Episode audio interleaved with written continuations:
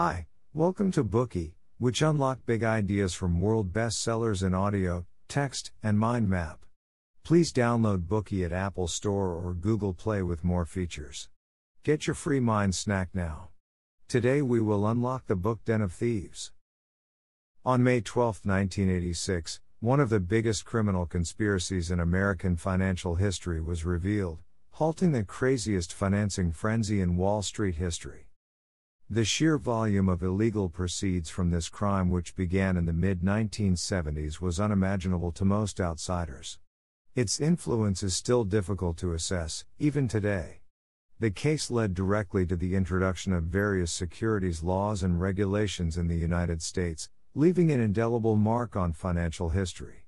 It even indirectly triggered the United States stock market crash of 1987 and the Japanese stock market crash of 1989. It took the United States more than a decade to recover from the ensuing financial catastrophe, and Japan's economy continues to struggle even now with the lost decade. The book we will unlock today, Den of Thieves, described in detail how the Big Four of Wall Street created the largest insider trading network in financial history how they almost stole billions of dollars of illegal gains, and how the law enforcement officials overcame all kinds of difficulties under pressure to finally succeed in attaining the sanctions and punishments that the four prime culprits deserved.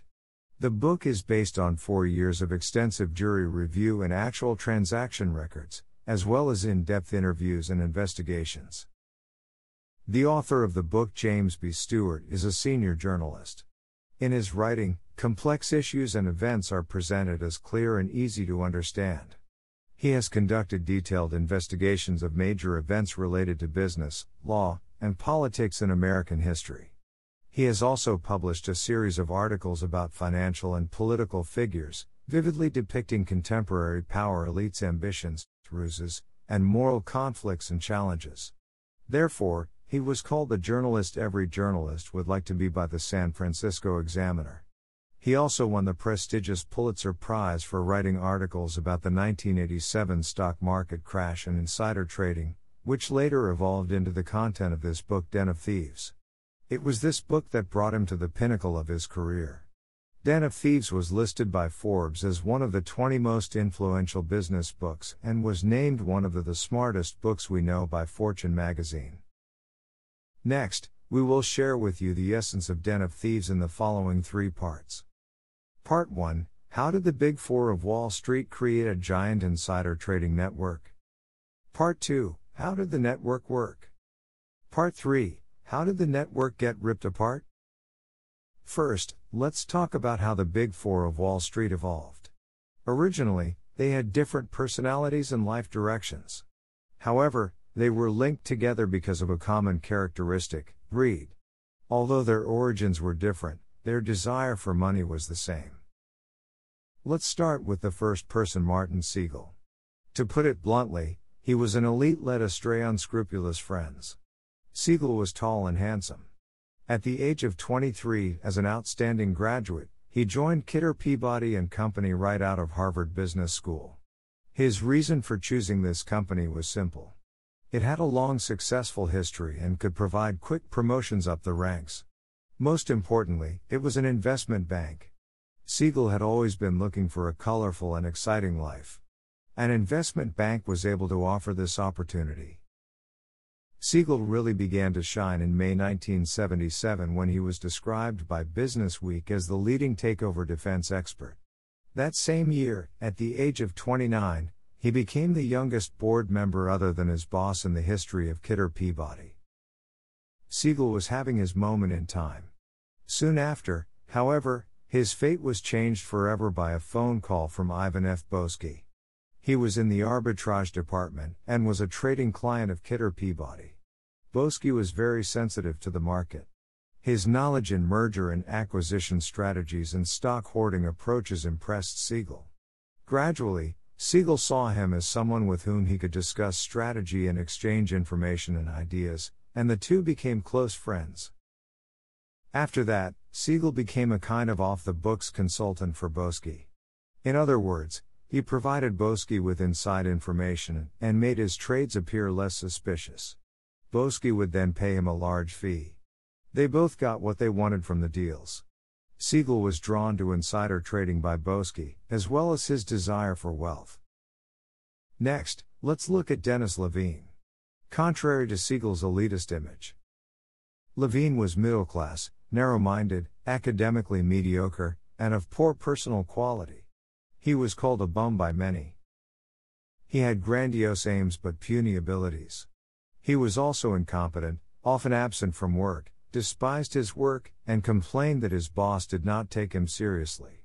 However, these characteristics did not stop his pursuit of wealth. He came up with the idea of conducting insider trading to earn money almost effortlessly. While working at Citibank, he enlisted Robert Wilkis, a highly educated man with a great resume to help him. The only thing they had in common was that they were both Jewish. Levine failed to get a promotion in his second year at Citibank, so he moved to Smith Barney Harris Upham and Company. In the first week, he gave Wilkis inside information about a stock that had made him some money. He used this to bait Wilkis. Later, Levine managed to land a job in the company's newly formed mergers and acquisitions department where his superior appreciated him for a short time. During this period, he illegally opened his own Swiss bank account in preparation for further trading using inside information. He lured Wilkis, who had landed a position with Lazard Frere, and persuaded him to also open a Swiss bank account. The two of them began exchanging information frequently about their respective companies. Later, Levine cultivated his ring of informants from Wachtell Lipton Rosen and Katz, Lehman Brothers, and Goldman to build his initial insider trading network. In his opinion, the more diverse the sources of information, the more money he could make. In 1981, Levine joined Lehman Brothers as the vice president of mergers and acquisitions just as he had once dreamed of doing. Within a few months, however, he was exposed. His business skills were way too weak. His informant Reich from Wachtell Lipton Rosen and Katz saved him by giving him major information, through which he not only earned more than $200,000 in stock trading, but also was seen as a hero by getting a big deal for the company. He realized he was killing two birds with one stone. He was making money from insider trading while also bringing profits to the company. He became more determined in the way he chose to make money and succeeded in persuading Reich and Wilkis to stick with it. Using inside information, Levine continued to grow his wealth like crazy. In the summer of 1984 alone, he generated more than $2 million in illegal profits. In the same year, after failing to become a managing director due to a merger with Lehman Brothers, he switched to Drexel Burnham Lambert Incorporated. There, he received recognition from the company's merger and acquisition department director David Kay. Levine made a great deal of illegal profits from the hostile takeover business and proved his ability. More importantly, he met the famous arbitrage expert Boesky. The two even formalized their arrangement, which meant that Levine's insider trading would become even more prominent and profitable in the future. The third man was Michael Milken. He was a real robber. The way he gained money was more unscrupulous than either of the men mentioned above. Milken grew within Drexel Burnham Lambert Incorporated. His boss Burnham had given him so much autonomy that he was even given the right to decide the size of the bonuses he and his staff would receive. Burnham gave him encouragement and trust. But why? Burnham had only one purpose, which was profit.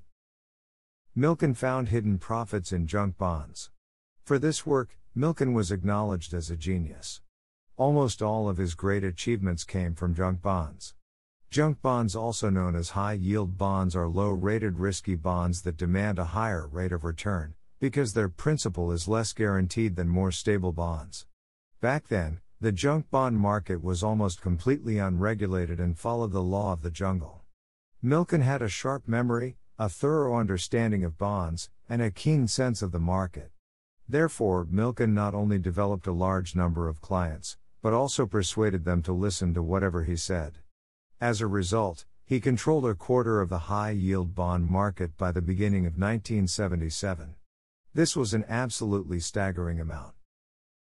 To maximize his junk bond business profitability, Milken decided to move his office to Beverly Hills, California. In fact, he abandoned Burnham because Drexel Burnham Lambert Incorporated was just a protective umbrella for him. The new office was not spacious, but it did not deter his subordinates from following him. Neither did it prevent him from continuing to recruit. In general, he was relentless. Most of the time, he only cared about work and profit. Under the relevant rules, securities traders could only raise their prices by 5% if they wanted to profit from a trade. Still, Milken often used his influence to raise prices by 25%. The results were phenomenal. His employees earned five times more than most of their Wall Street peers. However, that still did not satisfy him. Milken set his sights on taking control of the company through a leveraged buyout. He began to grow his own financial network in secret and made it a treasure trove.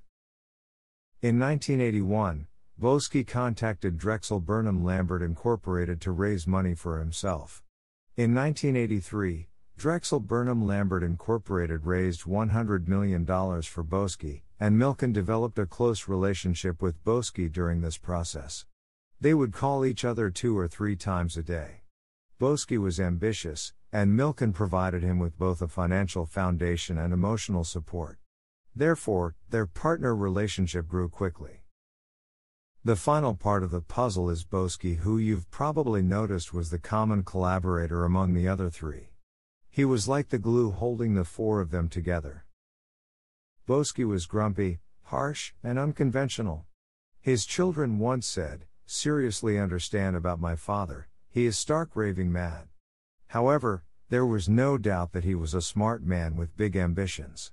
As an experienced arbitrage expert, his strong desire for wealth, keen market judgment, and rich trading experience were the foundations of his success.